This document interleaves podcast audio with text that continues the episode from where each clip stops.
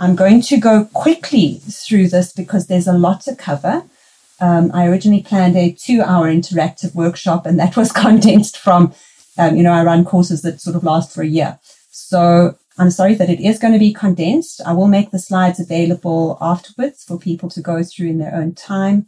Um, and I'm well, um, you know, I'm very willing to come back on another occasion if you'd like to drill deeper. So I'm going to be looking at self-directed education um, slash natural learning slash unschooling and looking at this from the perspective of curriculum and assessment and looking at the differences between um, our concepts of curriculum and assessment in this approach um, compared to schooled models of education. Um, because as the word unschooling suggests, there's actually a discontinuity between this approach to education um, and other forms of education. Very briefly, who am I? I started out with a psychology honors.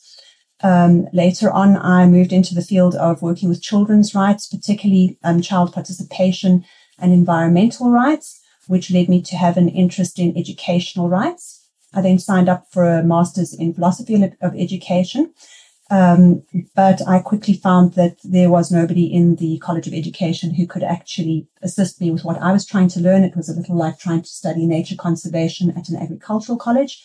Looks like there's an overlap, um, but there wasn't. So I left to use self-directed processes to study self-directed education. That took about 10 years. Uh, once I really understood what self-directed education is and that it works, then I returned to psychology to understand how and why it works. And some of that is what I'm going to be sharing with you today. So what is this approach and where does it fit in to the educational landscape? We're going to start by looking down here at the green section. The foundation of this approach is actually um, why we call it natural learning, um, is because it's pretty much the way that natural, that Mother Nature or um, whichever greater deity um, you follow um, set up for um, all creatures and particularly humans to learn. So all creatures learn through play.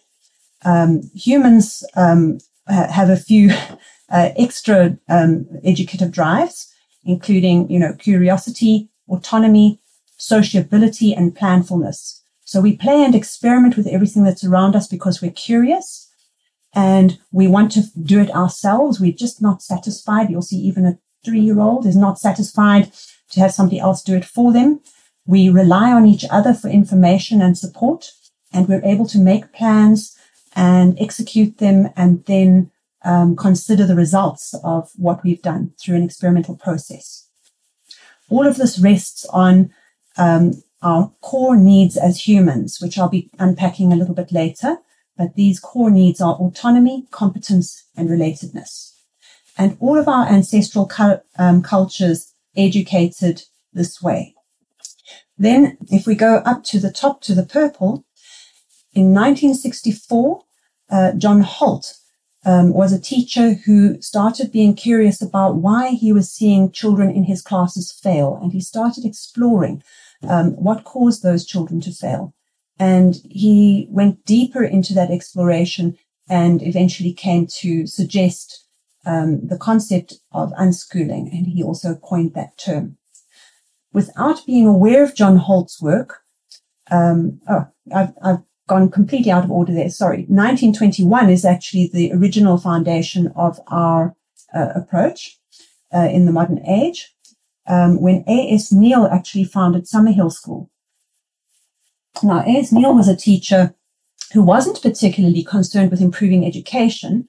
He just objected to the way that children were treated at that point in history. Children were very much second class citizens with very few rights. And he felt that children had a right to um, equal status with adults, to be treated respectfully, to have consent and to participate in their own experience. So he set up Summerhill School as a boarding school so that um, children would be able to completely leave the social milieu of the time, which we felt was very oppressive. And there he set it up as a democracy where the children would actually help to run the place. He kept the concept of curriculum and assessment. He kept the government curriculum. It's just that the children had absolute choice as to whether or not to attend class and he discovered that most of them didn't attend class until their teens. And then they would simply drop in and catch up very quickly. And Summerhill School is still open today. Then, without being aware of John Holt's work, um, which had um, started a few years before, Daniel Greenberg and company um, in the 60s, late 60s, were very inspired by Summerhill School. And they set up Sudbury Valley School. They were initially going to set up something just like Summerhill, but they decided to let go of two aspects. They let go of the boarding school aspect because they felt that parents had evolved a little since 1921 and would now be able to support their children um, in being able to be respectfully treated, even if they had access to them after hours. And he also decided to drop the curriculum and assessment and instead replace that with full autonomy and empowerment for the children. So he said, we'll find out if the children want classes, then they will ask for them. And that was how Sudbury Valley School was founded. And what they discovered is that the children very seldom asked for classes. It does happen, but not often. In 1986, Dr. Peter Gray's um, research came out. Um, he actually had a very strong-willed son who didn't fit into the normal schooling system and refused to participate. And I'll be going into some of that shortly. And he found that Sudbury Valley School was the only school that his son would consent to participate in.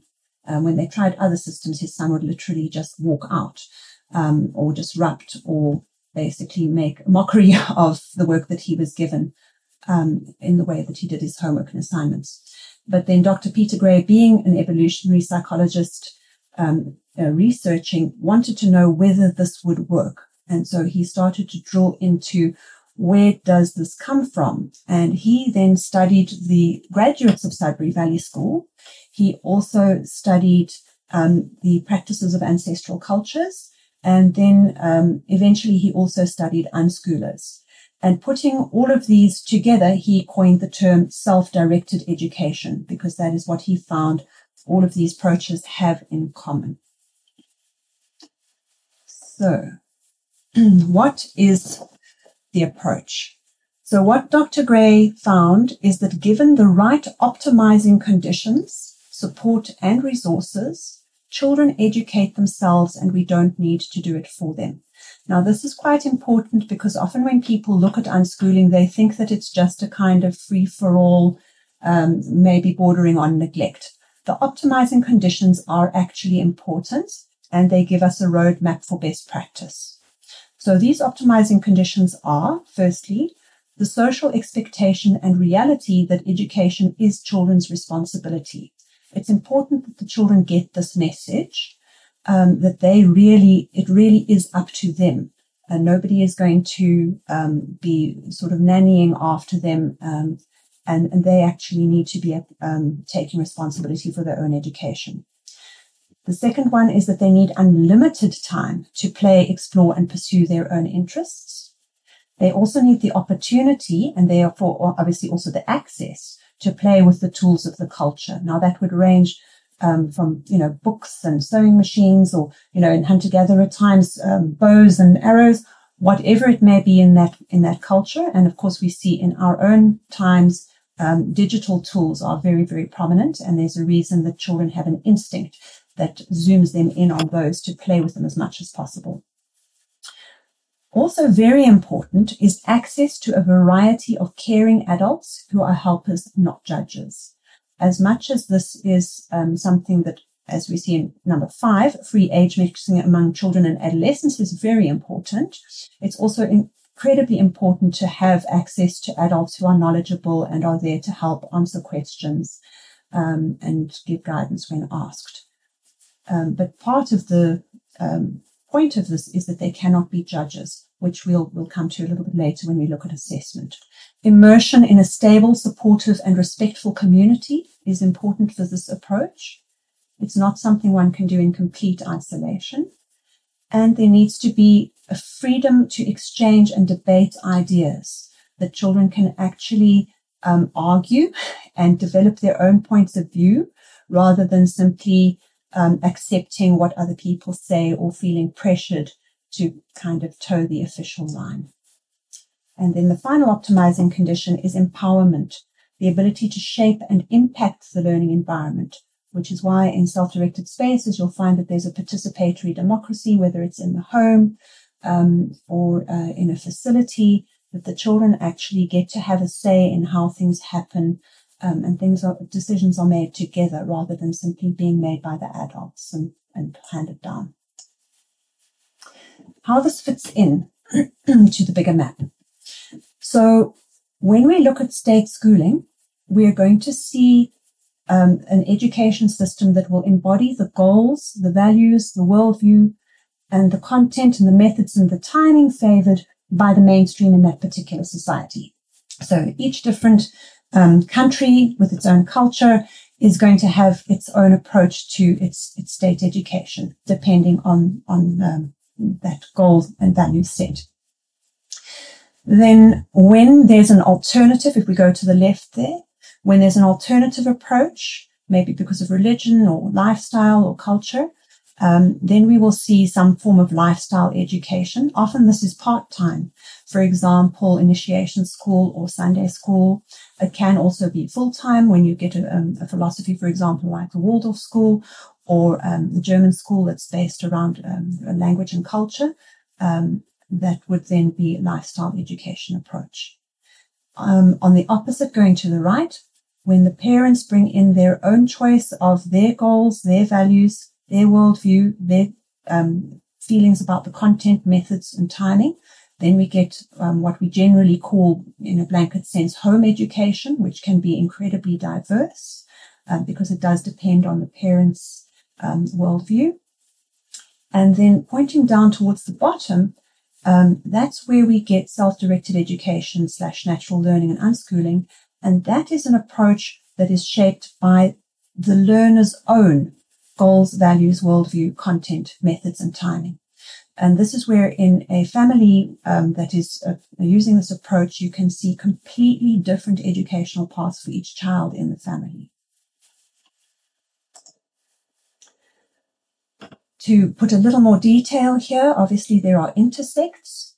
So there on the left, you'll see that in between state schooling and the alternative set, you'll find um, your independent schools. They're still following CAPS. Um, they're still basically doing the same thing as the state schooling, um, except that they're doing it as independent schools. And many of those schools have a bit more of that um, sort of lifestyle flavor. Some of them are religious schools or, or special language schools, for example. On the right hand side, you've got the intersect between the state schooling and the home education, which again, you'll find still CAPS is happening here. Um, often this will be through cottage schools that do CAPS or tutor centers that support um, or home ed uh, curriculums that are still CAPS based and still would follow that curriculum and assessment process that the state has set up. Obviously, this is South Africa specific, but that would apply, you know, to whichever um, country we're looking at. Now, if we can imagine this model being 3D, because obviously this is a 2D diagram, there's also obviously an intersect between the home education and the lifestyle education, in that some of those home ed curricula will be specific lifestyle um, curricula. You could choose um, a Sonlight Christian approach, for example, or you might take a Waldorf approach home, or you might decide um, that you're going to use uh, your curriculum from um, your country of origin, from um, if you if you're an immigrant or you've got a certain um, uh, genealogy. And then, of course, there's also an intersect um, between the home education and the self-directed education. Um, and there's sort of a gradation that tends to go in that direction. So um, we, we consider something like eclectic schooling would be a little bit more in the direction of um, uh, self-directed while not really going all of the way there. And then what we call relaxed homeschooling, where you might find a family um, following a curriculum for maths and English, for example, but giving the children free time to um, pursue all other interests in their own way. And then we get down to um, the actual section of um, self-directed natural learning. And there, then there are settings there on the left, which would be, for example, micro schools and democratic schools. There's now um, a large number of these around the world in all different countries. And then, of course, unschooling families. So the important thing to focus on is that this, this approach does not lend itself to large centralized systems. It's ideal for individuals and small groups of up to a maximum of around 250 people. Now, obviously, these can be networked into much bigger groups, but the actual practice doesn't lend itself, for example, to schools of 600 or 2000 um, people at a time. It's very much a community, um, in-person, interactive um, approach to education. So it's ideal for networked families and microschools. And it's ideal for shared resource circumstances also, since resources don't have to be du- duplicated for each learner, which makes it very, very cost effective compared to centralized systems, which uh, I think is one of the great gifts that maybe the DBE could explore, especially for rural areas where classes are naturally small. I think we could really talk there in terms of uh, how we could maybe um, bring some gifts. The goals, methods, and timing of self-directed education are unique to each individual learner.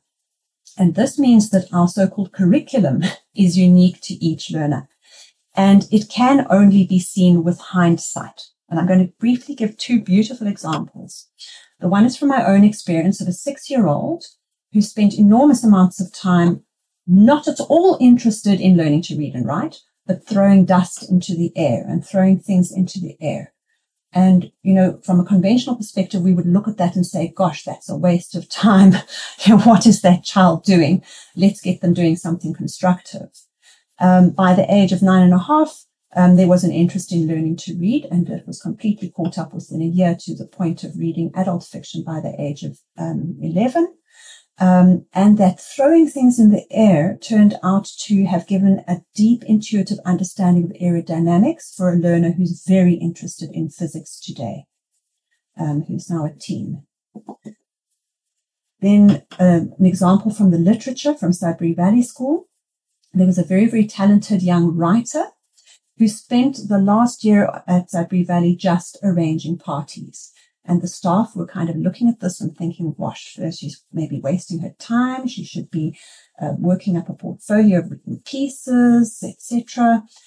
But with hindsight, it turned out that she needed to develop her social networking skills because she turned out to be an investigative journalist. And by arranging all of those parties, she actually gave herself the experience and confidence that she needed in order to be able to get the stories that then um, became her trademark. So that's where our concept of curriculum is a very, very different concept. Um, and it's something that the facilitator doesn't necessarily have to be able to track. We trust the intuitive process that unfolds from within each learner. Likewise, assessment of SDE can only be done by the learner themselves in terms of their own level of satisfaction with what they've achieved we'll often see a learner be very, very happy with quite a low level of achievement for quite a while. And then they seem to go through a, a, a stage where they suddenly have the desire to master something much more complex. And it's all very unpredictable and we can't really tell what they need to achieve when. Um, it tends to be in adulthood that we can only really see um, what the outcome is of their learning. Now that feels very risky and it's difficult to trust. And this is where we say SDE is wonderful for children and hell for their parents because um, it makes it difficult to track. Now, standardized curriculum and assessment do make standardized mass education manageable for those who bear the responsibility to manage it. I actually had a bit of an um, exercise planned for if we were going to do this in person of trying to arrange uh, people and patterns on the floor. And when you've got just a few people, it's very easy um, to just get them to do it themselves, to get themselves to make a particular pattern on the floor. But if you have 10 million people, you sort of need to put dots on the ground for them to stand on. Otherwise, it's going to be a mess. So standardized curriculum and assessment are arguably, absolutely, maybe in the best interest of the educational bureaucracy. However, it does not follow that standardized curriculum and assessment are necessarily in the best interests of any one specific learner. And it's important for us to remember that the best interests of the child are paramount in all matters concerning the child, including their education. If we're used to standardized curriculum assessment, it's easy to assume that this is just what education is, and also to assume that this is because it's best for the learner. However, this is actually just something we do now because it's how it's done. It actually hasn't been researched. There's a lovely quote here from um, Professor Eugene Matusov at the University of Delaware, who says that modern conventional education is full of impositions on its students, such as what, how, and where students do learn, behave, attend, participate, and communicate in the ways that the teacher and school define. For certain ages of students, schooling itself is compulsory in modern societies and thus imposed. However, the legitimacy of this imposition in terms of how much of this imposition is necessary, useful, justified, and desirable for education itself has not been specifically discussed and analyzed yet. So, to understand why standardized forms of curriculum and assessment are at odds with self directed education and unschooling, we need to take a quick look at the following. Now, I'm going to whiz you through this, um, and if you're interested in going deeper, let me know. Uh, we're going to look very briefly at the motivational theories of Deci and Ryan. Um, we're going to look briefly at the conscious competence learning model, and we're going to look at Csikszentmihalyi's theory of flow. So Richard Ryan and Edward Deci are psychologists who put together a huge team of hundreds of psychologists around the globe, and they've been going for decades. Um, they have identified three core needs that all humans share. There might be more, but these are the ones they've proven beyond reasonable doubt everybody has. These are a need for autonomy, a need to feel competent and good enough, and a need to belong and feel that we can care and be cared for, which is relatedness. They have done cross cultural studies on this quite extensively, and they have not found an instance where somebody whose needs are um, compromised still experiences a high level of well being. We all need these three needs to be met to a sufficient level in order for us to be well. And also, different individuals have different levels of need for each of these needs. Now, you'll probably have heard about extrinsic and intrinsic motivation.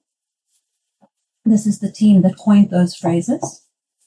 That's from their early work. As they continued to um, research, they found that more important for predicting motivation is actually what they call controlled motivation versus autonomous motivation. So autonomous motivation would be the motivation that comes from inside us. It's what we do spontaneously because it feels right to us. And what they found is that this can be intrinsic or extrinsic. So, for example, if I love to dance, I love to dance because it feels good and I just love doing it and my body just insists that I dance. That would be intrinsic motivation, where I'm doing it for its own sake. But if I'm a good dancer, I also might decide that I want to do my ballet exams, for example, or enter a modern dancing competition. It's still me who's choosing to do it. It's coming from inside me, but I am doing it for some kind of reward that is on the outside. So that would be extrinsic autonomous motivation. And what um, Ryan and Deci found is that autonomous motivation is very sustainable as long as we're in charge of our choices, we tend to continue um, doing the thing because we find it um, intrinsically rewarding and it fulfills our need for autonomy to feel that we are in charge of our choice. Controlled motivation um, can only be extrinsic because controlled motivation works through rewards and punishments, even if these are quite subtle. For example, things like praise or um, fear of shame or fear of people thinking you're weird. Um, all of these are extrinsic rewards and punishments, and this can be used to control somebody else's motivation, to get them to do something that they wouldn't otherwise do. Now, the interesting finding from Ryan Deci is that we can turn autonomous motivation into controlled motivation by using rewards and punishments. And at that point, there's a danger of extinction of the behavior.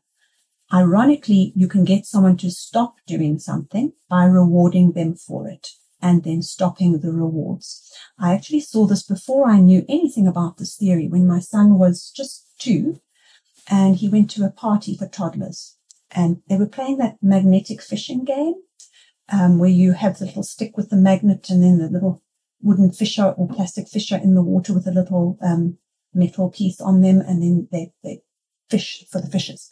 And I thought, oh wow, I know he loves this game so much. He's going to be there for hours.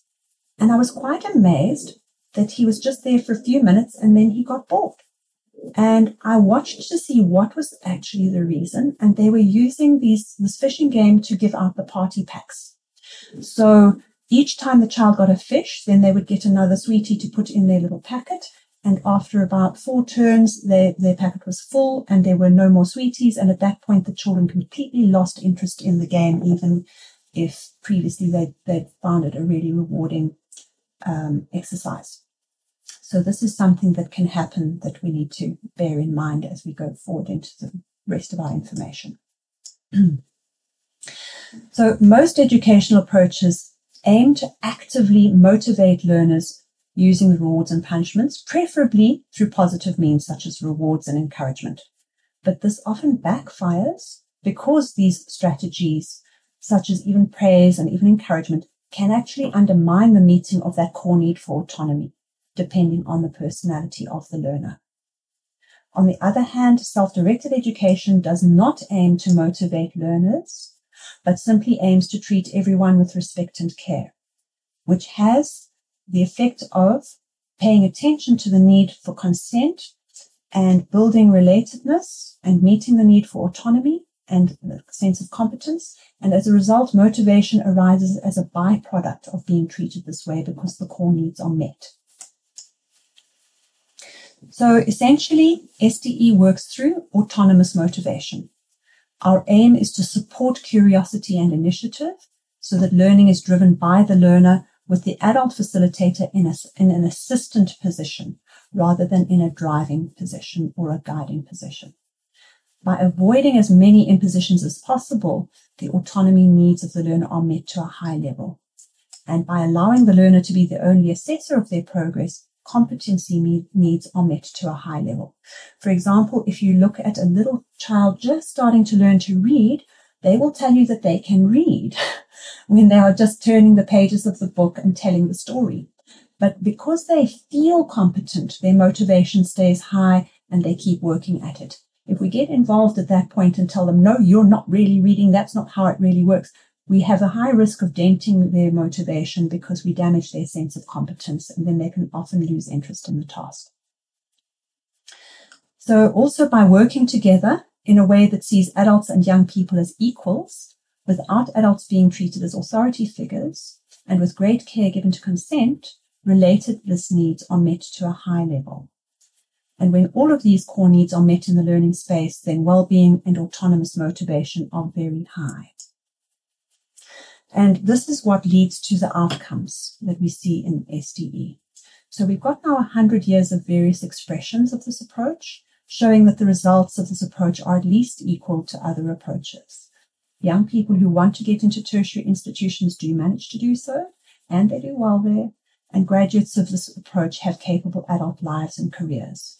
So Daniel Greenberg, who founded um, Sudbury Valley School, and Peter Gray both studied independently the graduates of that school.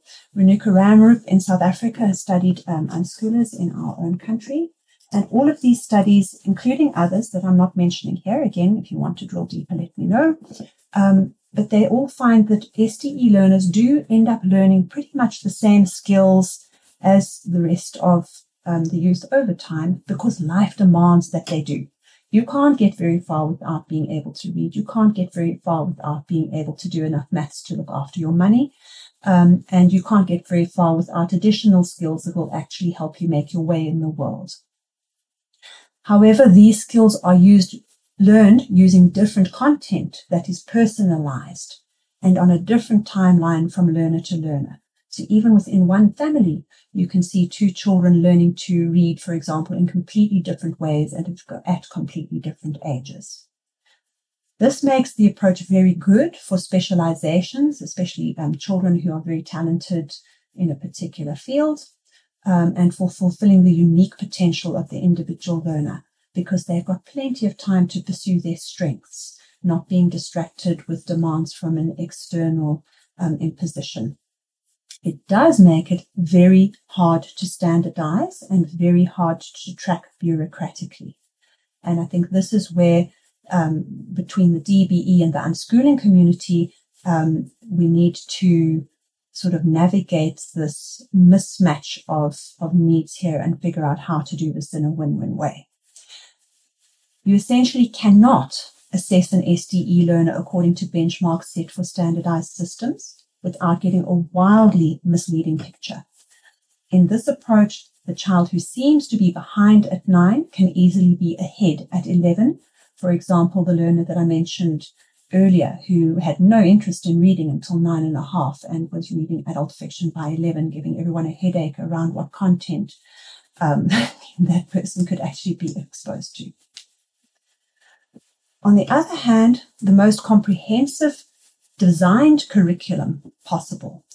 Um, Seymour Papert, the um, originator of AI, another uh, proudly South African origin who moved to the US, unfortunately, uh, he said that around one billionth of 1% of what there is to know is what you can possibly fit into a designed curriculum.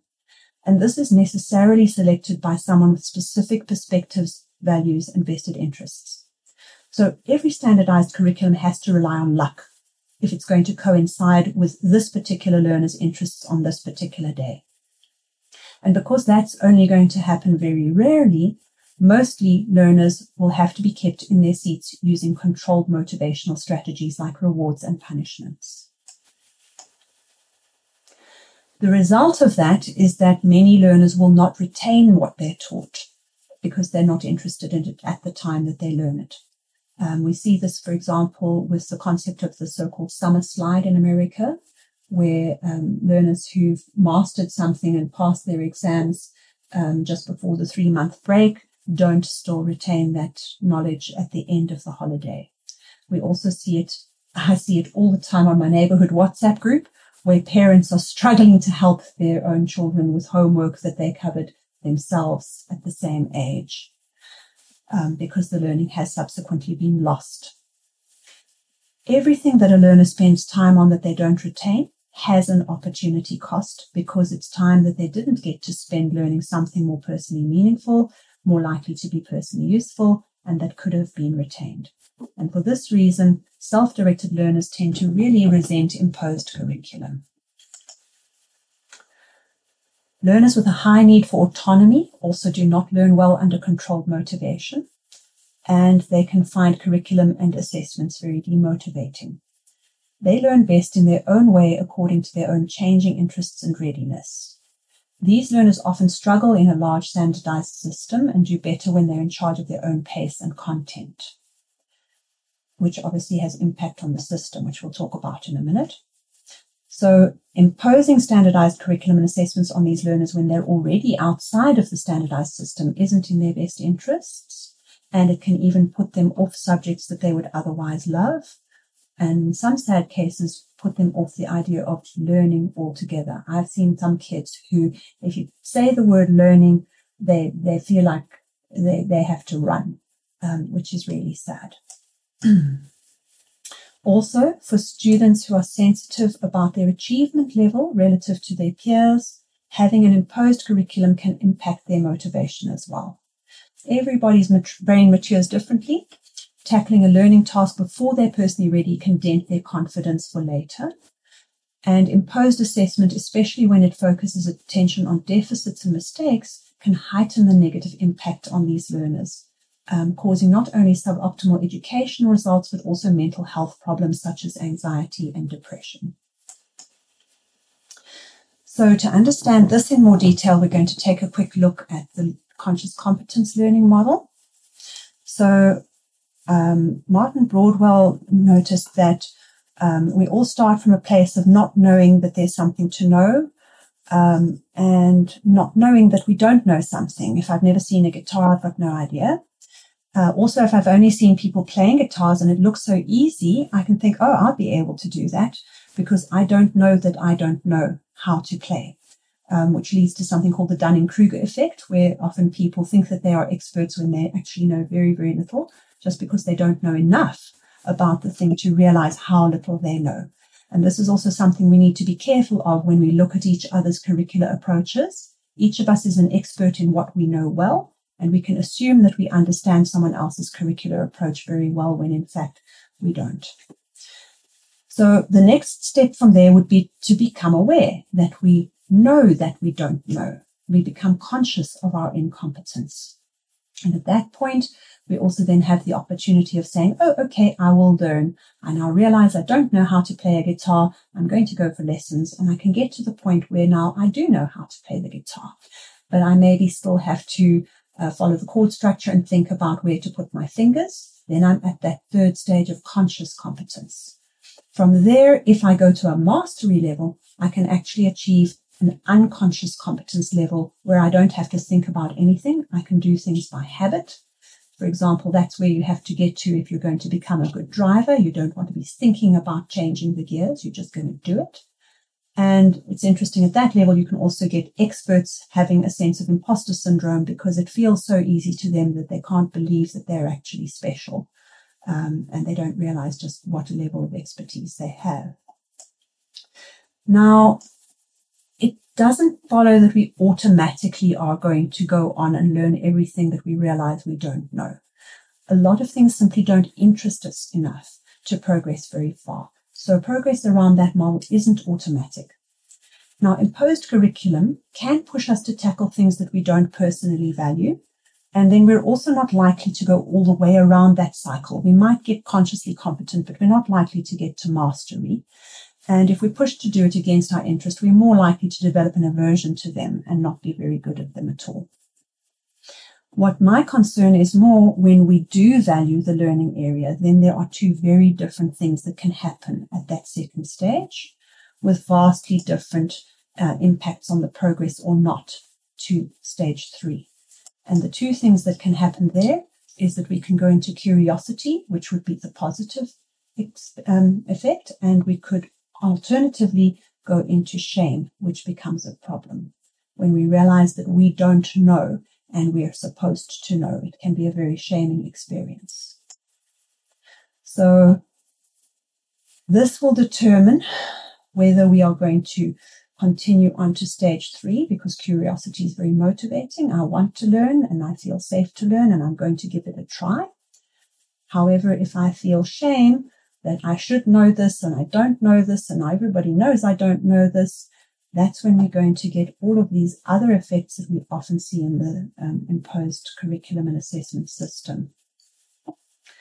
So if we go into a feeling of shame about not knowing, then we actually no longer move forward to the third stage. We actually don't work on building our competence and making um, the learning task successfully.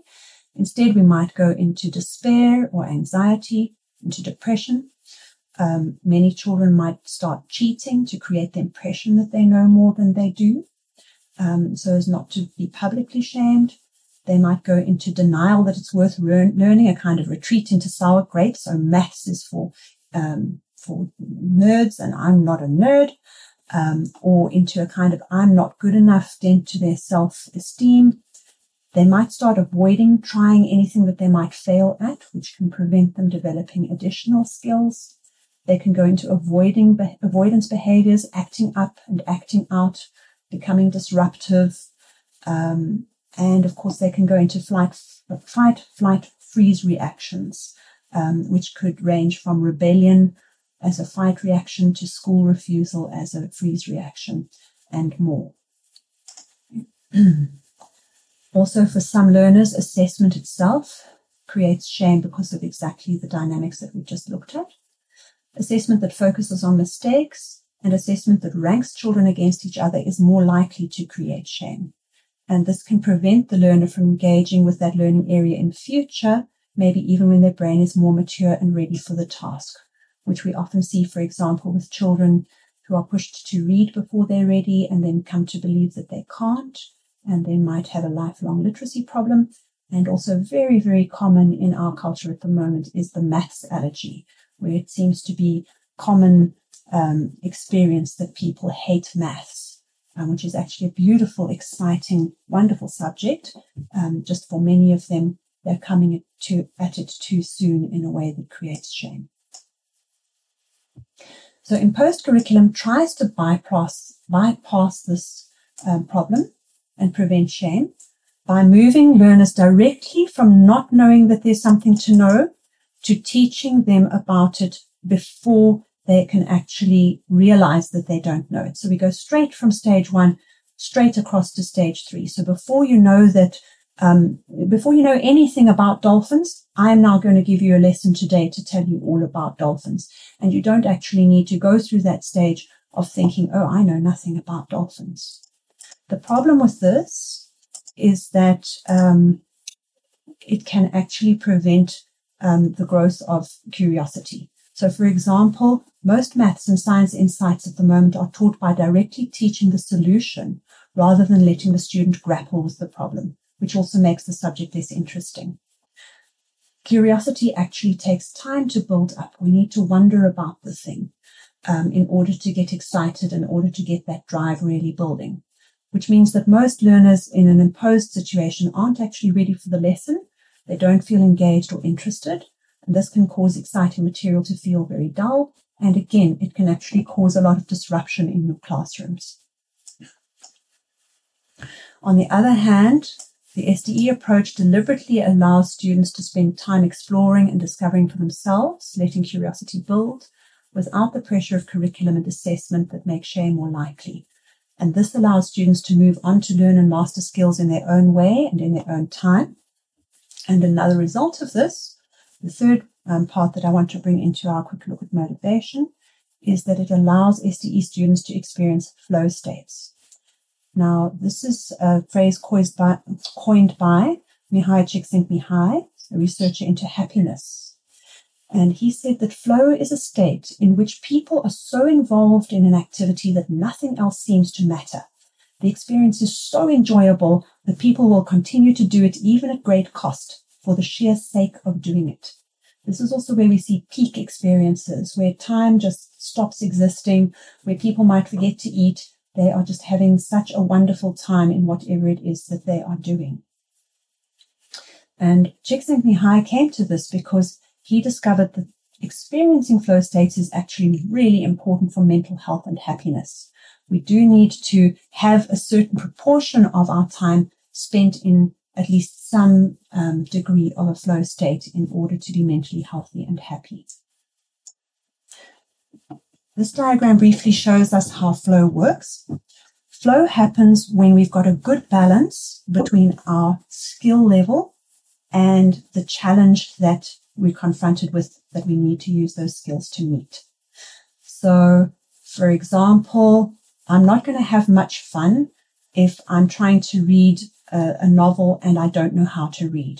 It's going to put me into anxiety if I'm still at the cat on the mat stage and there's long polysyllabic words in the first sentence. I'm going to have anxiety. I'm not going to enjoy myself. On the other hand, if I'm an advanced reader, and, um, you know, I've been reading War and Peace, and now you're going to make me read The Cat Sat on the Mat level, read a beginner books. I'm going to be bored out of my skull. I'm not going to be in a flow state. Whereas when I've got a really good book with a really great story that's completely immersive and it's just at the right level for my reading skill, with a little bit of push to up my skill, um, that's when I'm going to be getting into a flow state. When I'm doing something simple, um, like maybe playing um, a simple game on my phone that gives me a challenge that matches my skill, I'm going to have a fairly low level experience of flow down there in the corner, the low and the low. So it's going to be nice. It's going to be pleasant. I'm going to like it and it's going to help my mental health maybe to take that break, um, get me ready for the next challenge of the day. But if I want to have a real peak experience, I'm going to need to do something that's actually very challenging and for which I have a high level of skill. So you will see, for example, um, your peak performers in sports and the arts will reach very, very high pitched states of, of flow, peak experiences, because they've honed their skills um, to the heights of mastery, and then they get themselves into a competitive challenge, for example, or a big audience performance challenge, uh, where the challenge is very, very high and they need all their skill to meet it. And that's kind of the peak of human uh, ecstasy experience um, in that experience. Now, what this means is that for learning, when we are able to balance our own anxiety and boredom levels, we're able to take ourselves more easily into flow because we can tweak the task and our engagement with it. Um, and the natural tendency is to raise the challenge level. If you see a child who can't ride a bicycle, they will be determined to ride the bicycle. Once they can ride the bicycle, they want to do it with no hands. There's this human instinct that we know that raise the challenge level, raise the skill level will actually raise the ecstasy potential of that experience. So for this reason, SDE allows the learner to choose their challenges and adjust their own levels of anxiety and boredom so that flow is easier to achieve. And this is why we often have very high levels of achievement and um, learners tackling difficult challenges just for fun because they've learned by experience that the more they develop the skill, the more intense will be the peak experience and they push into bigger and bigger challenges just because it feels good. On the other hand, when we prescribe tasks and timelines, this can make it difficult for the same students to adjust their own anxiety and boredom levels, preventing them entering flow states. And they can actually start believing that learning isn't a great way to get flow. Um, they might disengage from learning tasks and seek easier things, easier ways to get flow, such as just playing games on their phones or even simulating flow feelings um, with the same neurochemicals through drugs and alcohol and even crime, unfortunately, can become a challenge and dare situation that can create a flow state. So just to note that the current school system is plagued exactly by learners who don't do well with curriculum assessment having to be subjected to curriculum assessment and responding in ways that disrupt the control that curriculum assessment is meant to achieve. So it can actually backfire when curriculum assessment is applied um, to learners for whom it doesn't fit it can make the system harder to manage instead of easier, which was the point in the first place.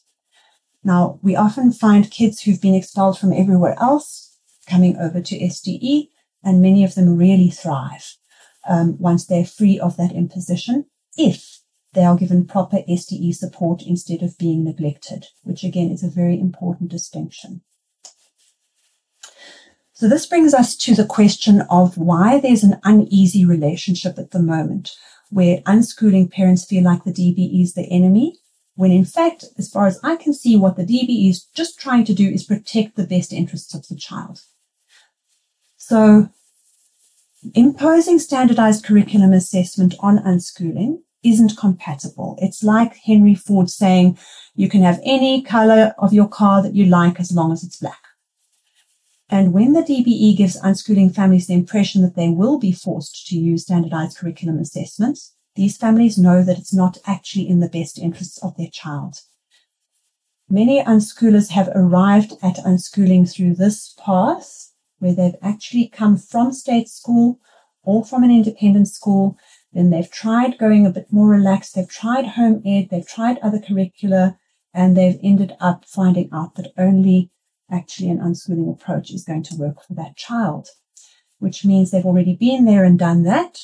And they've seen that it puts a strain on the parent child relationship and the mental health of the child, um, which puts them in a position of having to choose between complying with curriculum and assessment, betraying their role as protectors of the child's best interests, or stepping up to protect the child's right to optimal education and well-being through civil disobedience, which isn't ideal.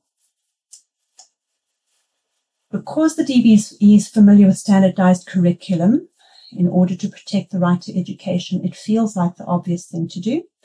But the best way to prevent abuse and neglect in unschooling families is actually to ensure support for parents in understanding and achieving best practice, providing access to information and resources for kids and parents, and allowing high empowerment for kids to access and shape their and choose their learning experiences independent of what their parents beliefs and values may be, which is why SDE comes with a high focus on children's rights and participatory democracy.